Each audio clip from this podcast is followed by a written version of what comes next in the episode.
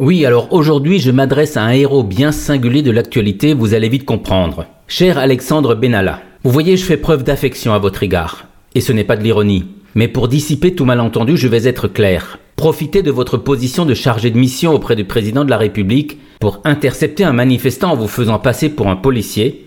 C'est mal, et même très mal. Cependant, je vous accorde le bénéfice d'une connerie de jeunesse, à la lumière de vos 26 ans, de vos chevilles qui ont enflé à vue d'œil, et de votre tête qui a pris des allures de melon à force d'être au cœur du pouvoir suprême de la France. Ce n'est donc pas vous que je vais blâmer. À l'heure où toute la France vous cloue au pilori, je vais prendre votre défense. Et à cet instant, je pense à Guy Béard. Ce jeune homme a dit la vérité, il doit être Au moment de la campagne pour les élections présidentielles, vous avez eu l'idée du meeting géant de la porte de Versailles. C'est là que le futur président Macron vous a pris en affection en vous gratifiant de deux mots de remerciement Good job.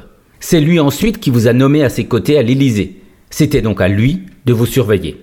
Plus tard, le 1er mai, vous avez voulu être observateur aux côtés des forces de l'ordre. Là encore, la hiérarchie policière qui a accepté votre présence aurait dû vous surveiller. Et plus que cela, vous protéger de votre impétuosité qui était déjà connue. On a aussi appris que vous aviez bénéficié d'un logement de fonction malgré votre faute professionnelle.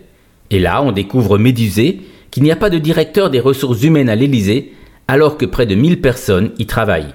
Chaque jour continue d'apporter son lot de surprises. Pendant quelques jours, c'est vous qui aviez sous votre protection la Coupe du Monde de football. Rien que cela. Après le passage des joueurs à l'Elysée, vous avez gardé le trophée auprès de vous, avant de le rapporter finalement vous-même à la Fédération française de football. On croit rêver.